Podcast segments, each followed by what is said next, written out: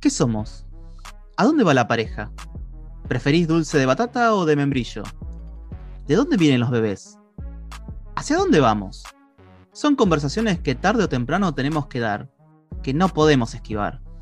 Somos Emma, Nico y Martín, profesores de matemática queriendo dar otras conversaciones que veníamos esquivando hace tiempo. ¿Por qué aprender matemática? ¿De qué me sirve? ¿Para qué vamos a la escuela? ¿Hay más formas válidas de aprender? ¿Qué tiene que cambiar? ¿Por qué nos resistimos? Por todas las charlas que nos debemos, decidimos hacer este podcast. Bienvenidos a Algoritmo Podcast, el lugar donde preferimos dejar de esquivar preguntas incómodas. Adentro, adentro, vamos. Sí, es el timbre lo que acaban de escuchar. Terminó el recreo. Pasen, acomódense y prepárense para continuar con la segunda parte de este episodio. Andrés, em, algo que no, que, digamos, por la razón que también empezamos a hacer el podcast, es que somos personas que tenemos, eh, que somos críticos de nuestra formación docente también, ¿no? Como, che, ¿qué nos dieron nosotros? ¿Cómo, los, cómo lo traspasamos? ¿Qué nos pasó? Eh, entonces, de ahí surgen varias preguntas y entonces como que empezamos a buscar otras personas que, nada, nos nutran con algo que, de, su campo eh, y empezar a hablar sobre eso em, en particular. Entonces, eh, cuando hablábamos entre los tres con Martín y Nico, nos preguntábamos sobre las problemáticas que, existen en la escuela, ¿no? Una es las dislexias, por ejemplo, ¿no? De la parte de la lectoescritura. Pero no, hay, y me parece que estaría bueno que, demos acá también para, otras personas que, nos estén escuchando, que existe la discalculia, digo. Pero de ahí no tenemos, eh, no sé si nos, podrás decir vos, si hay tantos estudios como lo hicieron con la dislexia, y qué es la dislexia como para también ponernos en, foco, como, como, como, no sé si definirla, eh, pero también si existe como algo de, che, ¿cómo detectamos esto?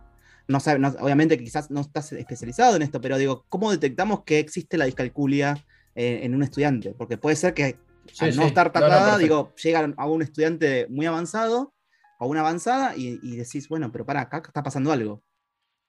Sí, lo que sí es totalmente verdad. Se ha estudiado muchísimo en los últimos 10 años la dislexia, que es una dificultad desproporcional en el aprendizaje de la, de la lectoescritura. Desproporcional digo porque es desproporcional en relación a las otras cogniciones del chico. Son chicos y chicas con un desarrollo cognitivo normal, con niveles, digamos, de inteligencia, entre muchas comillas, porque es una palabra con mucha historia nefasta, pero con niveles de inteligencia típicos y sin embargo con una gran dificultad en el aprendizaje de lectura y escritura. Yo, soy, yo tengo dislexia, eh, dicho sea de ah, paso.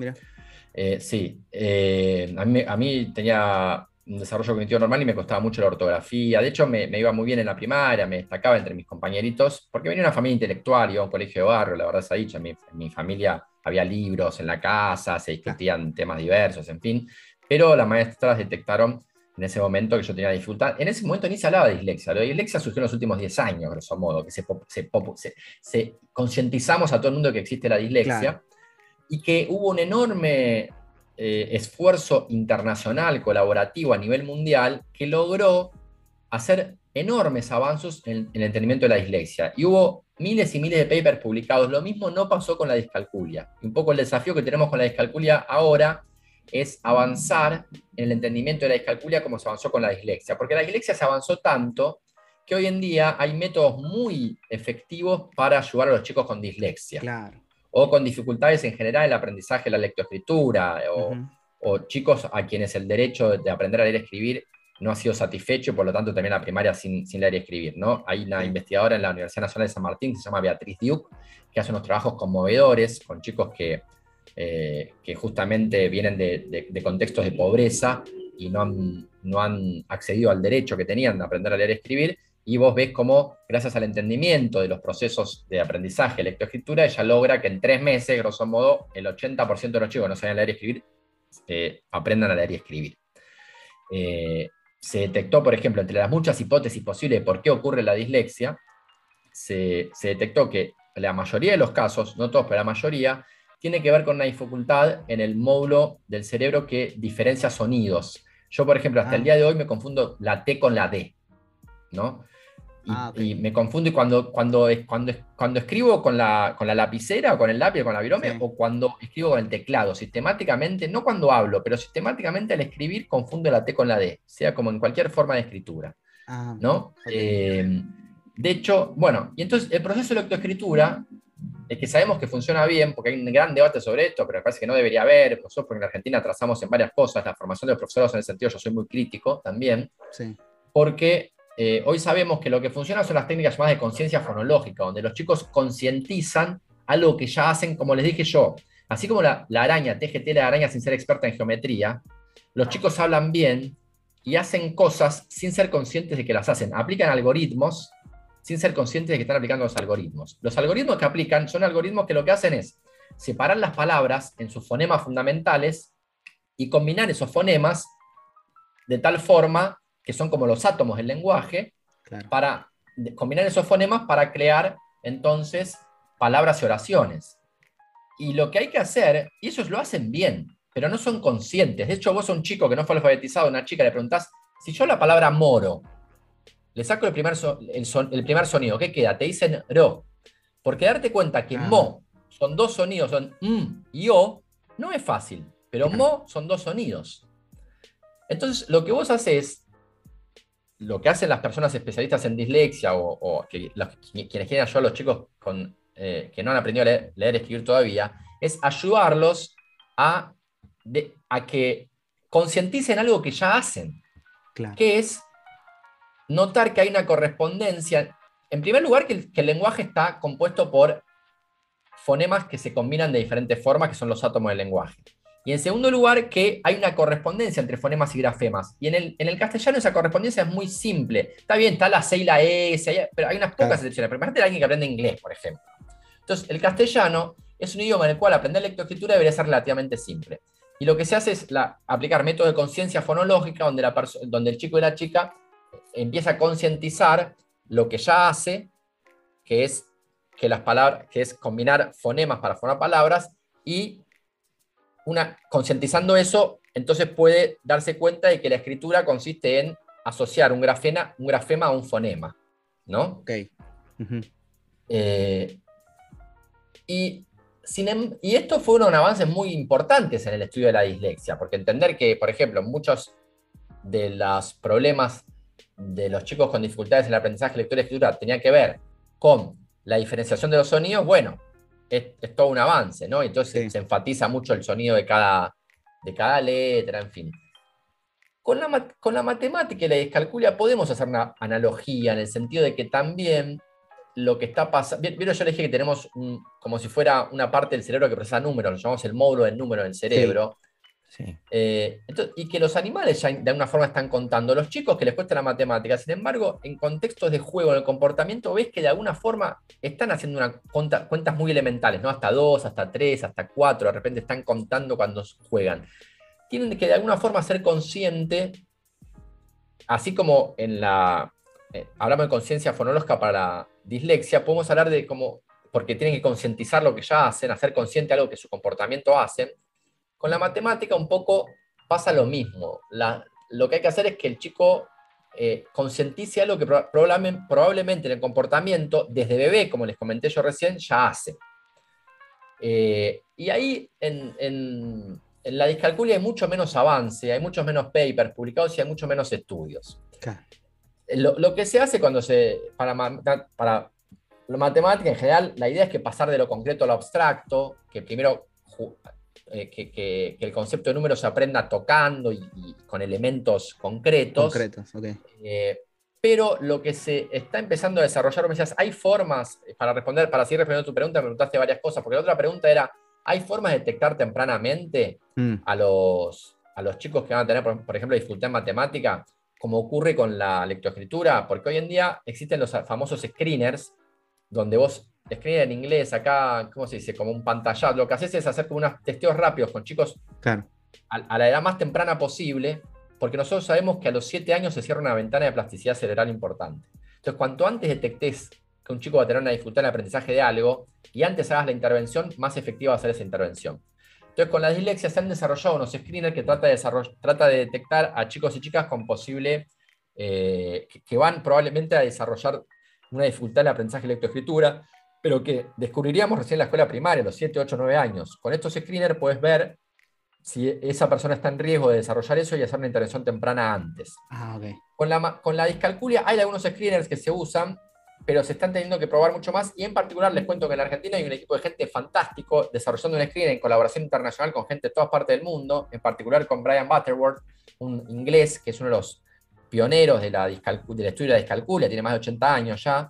Eh, y quienes están estudiando esto son Inés Herboni, sobre todo ella se lo puso al hombre y lo inició, pero con un montón de gente en todo el mundo, han desarrollado un screener de discalculia que es, eh, que es portable, se puede hacer en una tablet o en la computadora, donde se les presenta a los chicos diferentes juegos eh, para chicos de 5 años para tratar de, darse cuenta si ese chico está en, en peligro no de desarrollar una dificultad de aprendizaje de la matemática. Hoy hablé con un amigo que me contó con una psicopedagoga que está usando un screener para discalculia que se desarrolló en Chile y que le funciona muy bien, realmente muy bien. Ah. Ella con ese screener logra separar bastante bien los chicos con dificultades en que van a desarrollar cuando empiece la escolarización, dificultades en el aprendizaje de la, matemática. Eh, eso puede depender mucho de la población y, bueno, lleva tiempo validarlos y todo, pero se están desarrollando acá también eh, lideradas por Inés Arbón y el grupo, un grupo de chicos de la, de la ORT, de la escuela ORT, que son fantásticos, la desarrollaron Elisandro Acuña es un poco el líder de ellos y, de hecho se está ahora yendo a estudiar a la Universidad de Stanford, entró, una cosa increíble, un pibe que vuela. Sí. terrible. Eh, entonces, e, este chico, Licho Acuña, desarrolló con todos los pibes de la ORT un screener orientado por Inés Arboni, por Brian Butterworth, por Silvia, Silvia, eh, Silvia Figiaconi y un montón de otra gente que estudia, psicopedagogas que estudian la discalculia. Y esto es una muy buena noticia porque en breve vamos a poder repartir ese screener a, todas las escuelas para, para tratar de detectar tempranamente eh, chicos con, que están en el grupo de riesgo de desarrollar dificultades en el aprendizaje de, la matemática, ¿no? Y aparte en español, perdón, ¿no? En español, digo, porque no hay tanto material en español, digo. Sí, sí, sí. Y la idea es tratar de hacerlo lo más divertido posible. A mí me había gustado mucho uno que ese resultó no ser, no tener mucho poder predictivo, para que se, den un tipo, eh, idea del tipo de cosas que se pueden hacer que son divertidas. En un momento se sospechaba que eh, la discalculia podía correlacionar con tu dificultad en percibir intervalos temporales. Entonces, vos, por ejemplo, vos tenés que decir cuál de los dos sonidos es más largos, pi o pi, ¿Cuál, cuál, duró más? ¿no? Para que lo hagan los chicos de 5 años de forma divertida, había dos monstruos que se tiraban erutos. Entonces decías, ¿cuál, ¿cuál monstruo se tira el eruto más largo? Claro. Entonces los chicos tenían que... Eh, estos test que se están desarrollando lamentablemente no son tan divertidos, no, no han encontrado una forma de hacerlo tan divertido. Eh, lo importante, en primer lugar, igual antes de hacer el test divertido, es ver que funciona. Claro. Eh, y entonces se hacen cosas como, además de, sumas muy simples, por ejemplo, como se le pide, por ejemplo, que, diga, se le muestran puntitos, dos conjuntos de puntitos, y le preguntan dónde hay más puntos. Si en, el de la, en el conjunto de la derecha o de la izquierda.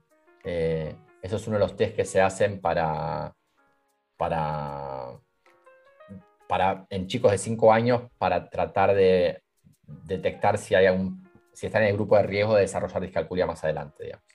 Pero yo no, estoy por dentro tanto de ese desarrollo. Estuvo al inicio, después me abrí un poco, pero sí me gusta mucho comentarlo porque me, parece que es un grupo de trabajo espectacular que está haciendo cosas increíbles eh, y que lo están probando ya en varias escuelas.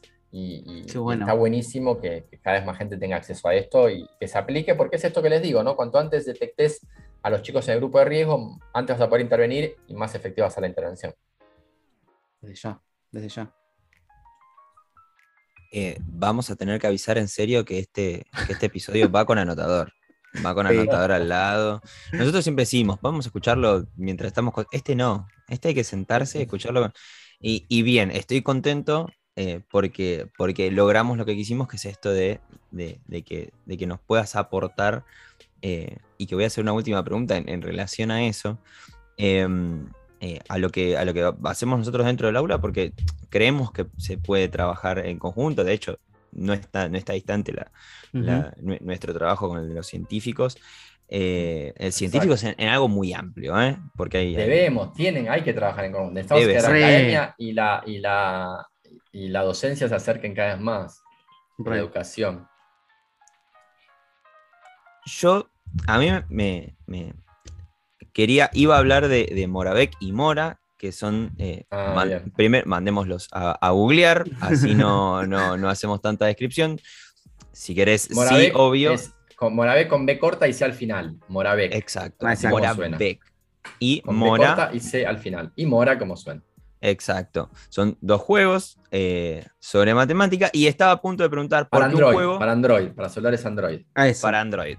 Así que si Solamente. tienen Apple, le piden el Android a alguien que tenga Android porque lo van a querer ir a buscar ya. Yo lo sé. Sí, Después de toda esta charla, si no quieren ir a buscarlo, hay que ver eh, el, el cosito del cerebro de la curiosidad y reactivarlo. porque y si no- aportan a la ciencia desde ya. Aportan a la Sobre ciencia. todo. también. Y ahí, y ahí va mi pregunta, porque la primera pregunta que iba a hacer, pero ya se respondió durante toda la charla y creo que va a ser eh, eh, medio, medio reiterativo hacerlo, que es por qué un juego, pero ya eso lo hablamos un montón.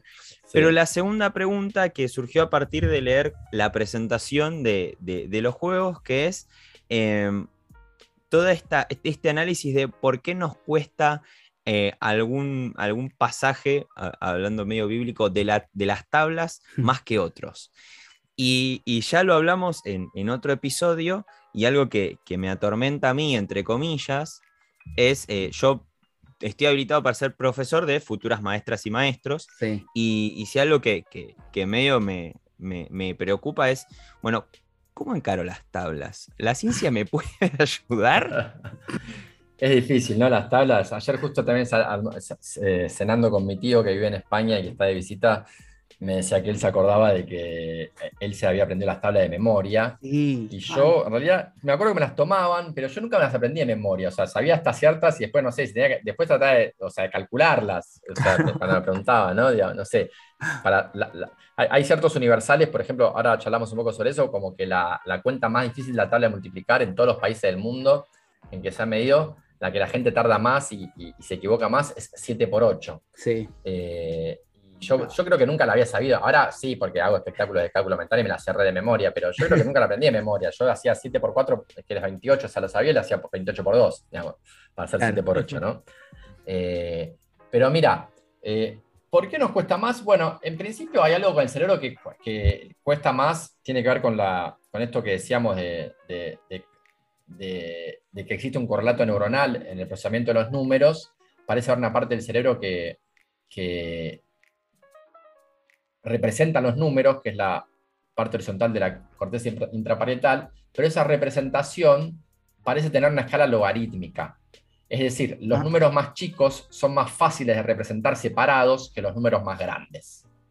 Entonces, probablemente eso tenga que ver con la dificultad de las tablas de multiplicar, en las tablas de multiplicar con los números más grandes. Eh, todo, esto, todo esto que estoy comentando yo lo aprendí a través de Moravec porque, digámoslo, es una aplicación para aprender a hacer cálculo mental, que te, pero jugando, ¿no? Es un Eh, vicio. eh, es medio enviciante, sí. Y lo bueno es que además de ser una aplicación para jugar a, a aprender cálculo mental jugando, nosotros eh, vamos tomando todos los datos de todos los botones que apretaste y cuánto tardaste. Y cuál fue el recorrido que hiciste con tu consentimiento. Que al principio cuando te la instalaste pedimos consentimiento para eso. Es todo anonimizado de todas formas. Nadie, no- no- te- tu, tu usuario es asociado a un... a un- yo, yo cuando analizo los datos no sé quién sos vos. Yo, sos un Claro. número ahí, un UID, un número de usuario único. Pero eh, nosotros, entonces, lo que hicimos fue ver, tenemos en este momento millones y millones de cuentas hechas por miles de personas, en- decenas de miles de personas de todas partes del mundo, diría prácticamente, haciendo cuentas de la tabla de multiplicar y vemos cuánto tardan, ¿no? Eh, entonces, todo esto que vos decís, la dificultad se ve en que se tarda más. Los tiempos de respuesta eh, para corresponder correctamente las tablas de multiplicar en los números más grandes son mayores en cualquier parte del mundo, parece un universal humano. Y lo interesante es que no importa cuánto practiques, eso sigue pasando. Lo que es antiintuitivo, porque vos decís, si me la sé de memoria, no- la memoria no es una vez que practicás mucho, no tenés que tardar lo mismo en, en memorizar cualquier cosa, ¿no? Si vos memorizás una... Porque hay una analogía que vos podés hacer que es, no sé, eh, con- yo lo hago en mi libro Atletismo Mental, no me acuerdo de memoria, pero vos decís, Juan Alberto vive en la calle Perón. Perón Juan vi- eh, vive en la calle Alberto. Y Alberto Juan eh, No. trabaja con Pedro. Y si vos sustituís trabaja con por como si fuese una suma y vive con como si fuera multiplicación y Pedro y Juan son números, eso son las tablas de multiplicar. ¿Se entendió el, el concepto? O sea, vos podés escribir la tabla de multiplicar sustituyendo cada número por un nombre y en vez de decir eh, multiplicar decís vive con, y si querés sumar decís trabaja con, eh, y, eh, y después el resultado es otro nombre, ¿se entiende? Sí. Entonces, lo que, si uno aprendiera matemática, si uno aprende esas cosas de memoria, a la larga uno no, tar- no tarda más en saber que Juan Pedro vive en la calle Perón que que Pedro Domingo juega en la calle Alberto. ¿Se entiende? Los tiempos de respuesta, una vez que uno memorizó mucho, se esforzó mucho en memorizar, deberían ser los mismos, no importa el tamaño del resultado. Claro. Sin embargo, vemos que no importa cuánto uno practique, si bien los tiempos de respuesta bajan, sin embargo, seguís tardando un poquito más en responder en las cuentas más grandes.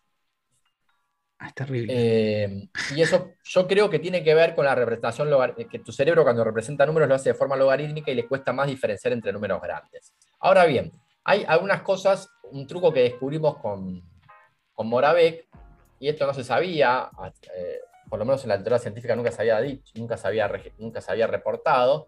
Hay cuatro operaciones en la tabla de multiplicar que hay un orden que si las decís, los chicos aprenden más fácil. Esto es un buen consejo para los maestros. Vos, por ejemplo, eh, ¿ustedes se imaginan cuáles son esas? ¿Ustedes las saben esta? ¿Me vieron hablar de esto en algún lado o no? Mm, de no. ¿Cuáles son no, esas esto- cuatro operaciones? Ok, porque generalmente yo te digo, por ejemplo, 7 por 3 o 3 por 7, vos respondés igual de rápido 21. Ujú. Pero hay cuatro operaciones en la tabla que vos tardás más en un orden que en el otro. Y si respondes en el orden que tardás menos, le facilitas el trabajo al alumno. Esas Apa. cuatro operaciones, acá pueden poner pausa a lo que están escuchando y tratar de deducir cuáles son. Yo se las voy a decir ahora, pero a mí me, Me costó gusta. darme cuenta de qué es lo que pasaba. Cuando analizaba los datos veía que estaban estas cuatro operaciones, no entendía bien qué estaba pasando hasta que me di cuenta de qué estaba pasando. ¿Qué estaba pasando? Esas cuatro operaciones son las únicas cuatro operaciones de la tabla de multiplicar que tienen rima en un orden, pero no en el otro. Entonces, No me 6 por digas. 4, claro, 6 por 4, 24 rima, pero 4 por 6 no rima. Entonces a tu alumno no le enseñes 4 por 6, enseña 6 por 4, 24, que es más fácil que 4 por 6, 24. 6 por 4, 24 rima y le vas a facilitar al chico que pueda memorizarlo. Después, 7 por 5, 35, 9 por 5, 45 y 6 por 8, 48, en realidad te abrocho. ¿no? Esa Claro. es que, que. Entonces, 6 por 8, 48 es mucho más rápido de responder que 8 por 6, 48. ¿no? Entonces, vemos, que vemos cómo la dificultad de dar a multiplicar depende de varias cosas, porque también depende un poco del lenguaje, ¿no? Se supone que, que guardamos la tabla de multiplicar en- de tres formas, lo- los, los hechos numéricos, en realidad, de tres formas diferentes. Una, una forma que es verbal, que, te, que aprender la tabla de multiplicar como si fuera un verso, y por eso probablemente es más fácil, estas cuatro operaciones son más fáciles de, Claro. de memorizar en ese orden, porque hay algo de, de verbal, pero también las aprendemos un poco en forma de, de visual, digamos, como cuando eh, eh, aprendemos a a escribir las, las operaciones de la tabla, y una forma que es como eh, que amodal, digamos, que es el concepto abstracto de la tabla multiplicar, que también son esas, tenemos tres formas de representar números en el cerebro probablemente, y podemos ayudarnos de las tres formas para tratar de que los chicos aprendan más. Entonces, un pequeño consejito que les doy es que en esas cuatro operaciones lo hagan de esa forma. Un último comentario en relación a tu pregunta, Nico, es la siguiente. Esto es una especulación mía, pero quiero que ustedes que son profesores de matemática me ayuden a decir si no es mía, es de Federico Zimmerman. Federico Zimmerman es ahora profesor en la Universidad Torcuato de Itela y fue quien eh, hizo su tesis de grado en la Facultad de Ingeniería en la UBA, eh, desarrollando Moravec junto conmigo. Yo, hice, Ah. yo era el director de tesis y después se sumó la gente del Gato y la Caja, Mariano Sigman, pero empezamos haciendo Fede y yo, una- se nos ocurrió la idea a Fede y a mí con Mariano Sigman, y después se sumó un montón de gente y él defendió su tesis de grado con los datos de Moravec, mostrando que había desarrollado Moravec. Y él, pensando, Federico me decía, estaba tratando de pensar por qué 7 por 8 es la operación más difícil de la tabla de multiplicar en cualquier lado. Y es, a ver, a ver si me dicen, porque ustedes, ¿ustedes por qué piensan que no es un número por 9? Porque dijimos que cuanto más grande la multiplicación, más difícil. Entonces, ¿por qué no es a, una- a un número de la tabla del 9? Mm. Claro, igual, a ver. Está en el medio. Sí. Me, me huele a, a que va. Sí, no sé. eh, está- Yo te digo por qué pienso que es así. Yo A pienso que, que la tabla 9 tiene un truco. Que es, que es por 10 menos 1. Claro. Sí. ¿no? yo- Hermoso. sí, Entonces, cuando sabes ese truco, se te facilita la tabla del 9. claro. Si sacás la tabla del 9, que la facilitas con ese truco, haces, no sé, 7 por 9, haces 7 por 10 menos 7. Claro. ¿no? Cuando aprendes ese truco, se facilita la tabla del 9. Entonces, una vez que aprendes ese truco, si sacás la tabla del 9, la respuesta más grande que queda es 7 por 8. Porque después sería 8 por 9 la Claro. más grande. Pero 8 por 9, la tabla de 9 tiene truco. Hago 80 menos 8, 72. Claro. Entonces es probable que 7 por 8 sea el número más difícil en todas las culturas humanas porque tiene que ver con la estructura de nuestro cerebro, con cómo representamos los números y que dentro de la tabla de multiplicar es el número, es, es el número más difícil que no tiene un truco para hacerlo más fácilmente. Entonces, esa sería la razón por la cual 7 por 8 es la, creo yo, y yo, esto se le ocurrió a Federico Zimmerman y para mí es probable que tenga razón. Es bueno, válido. Sí, es- Y es- ustedes, si ustedes están de acuerdo, creo que ya somos sí, tres. sí. y es sí. sin trucos, si nos ponemos a pensar, porque nosotros la tabla aprendemos primero en orden, uno por, bueno, eso, dos por dos Claro. por, bien. Es ese sin trucos el último que aparece, si nos ponemos a pensar. Igual, Claro. claro, Además, ade- también pensando ahora esto, eh, digo, el 7 siempre trajo problemas igual, ¿no? Porque digo, eh, si uno piensa en, la- en cuándo un número es divisible por 7, es un quilombo, digo, eso, es como un montón sí. pensar en El eso. Yo Digo, ni me lo acuerdo. ¿Cuál es el criterio de visibilidad por no, siete? yo tampoco, claramente. No, No, es, que no, es buscar. horrible. Es horrible. Sí, Tenés sí, habría que no sé, googlear. Profesores de matemática y. Tenés que ver los pares, los dígitos pares, los dígitos impares, hacer la resta, y si eso es múltiplo, creo que es múltiplo de 7, creo que es divisible. Ah, mirá vos. Re- algo así ni me lo acuerdo, ni me lo acuerdo. Eh, digo, bueno, digo, si así es, eh, digo, la regla para la divisibilidad, imagino Sí, sí. toda la parte del 7 como que trae, trae, trae problemas, inconvenientes.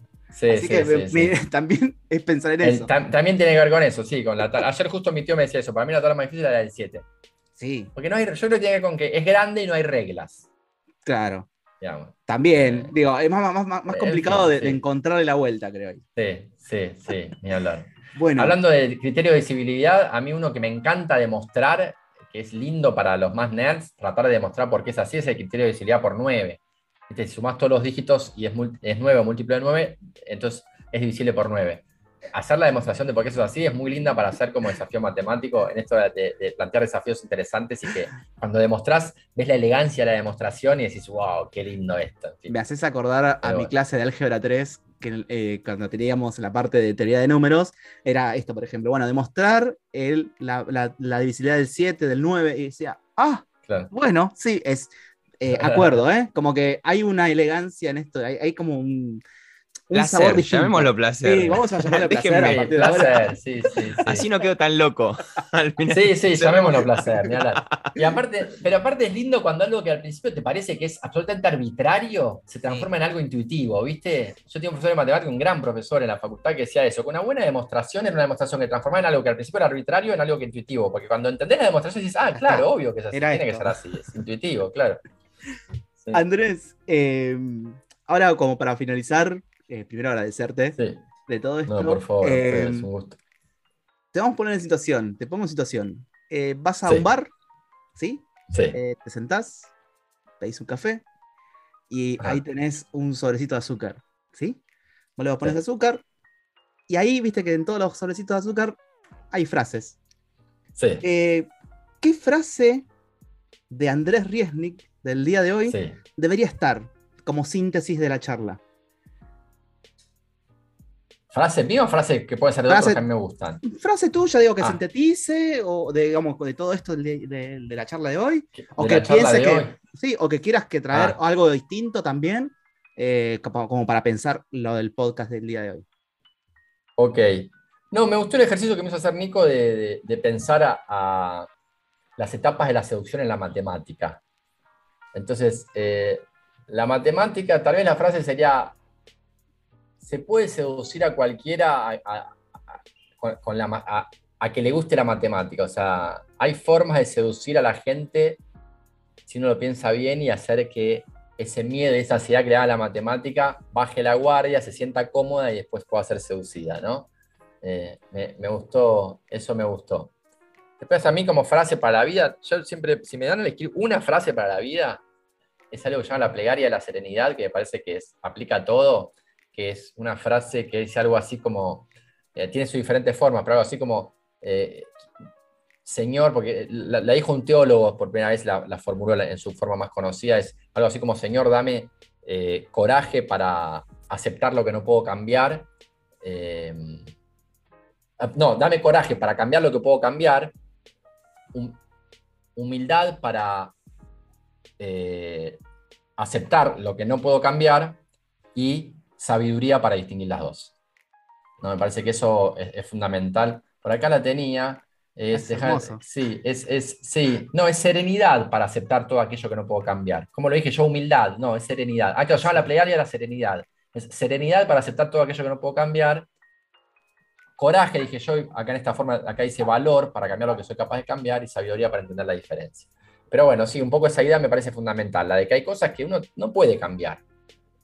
Yo nunca, a mí me, encantaba el fútbol y, de chico quería jugar al fútbol y, bueno, nunca hubiera llegado a jugar a primera división. Yo creo que a mí no me daban los genes para eso y, no, lo iba a poder cambiar eso. ¿no? yo nunca hubiera sido Messi, ¿no?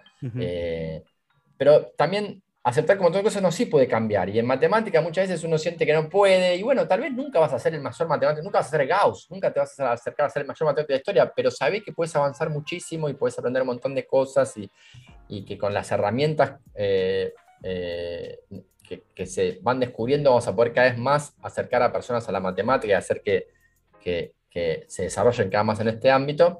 Y bueno, y la sabiduría para entender justamente qué cosas vamos a poder cambiar y qué cosas. ¿no? Excelente. Muchísimas gracias, Andrés. Eh, bueno, nada, eh, placer, nada más que eso. Igualmente, Cheo, un placer enorme. Nico, sí, perdón. No, antes de que, de que cierre Andrés, em, eh, a ustedes que nos están escuchando, ahora le van a dar play de vuelta, pero con un anotador al lado, ¿sí? Al episodio. Gracias, Andrés. Está bueno.